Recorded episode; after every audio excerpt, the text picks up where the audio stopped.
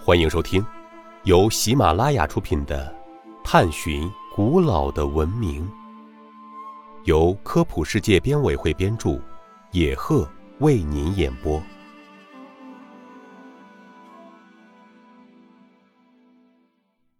第五集：甲骨文是怎么被发现的？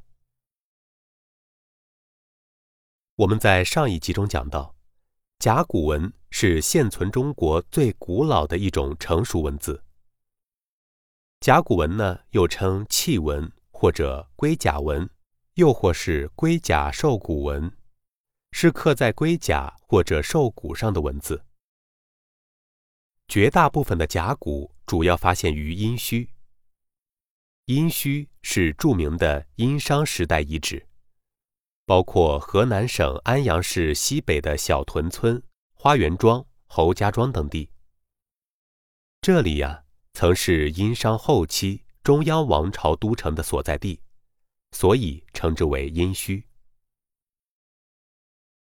甲骨文最初是由清朝金石学家王懿荣发现的。有一次，他在翻看一味龙骨的中药时，看见上面刻着字。就觉得很奇怪，翻看药渣，没想到上面居然有一种看似文字的图案。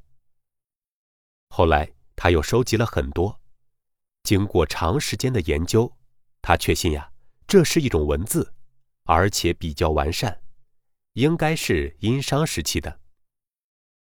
之后，经过人们的深入研究，认识到了这种文字的可贵。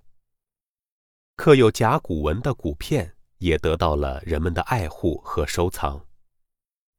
听众朋友，本集播讲完毕，感谢您的收听。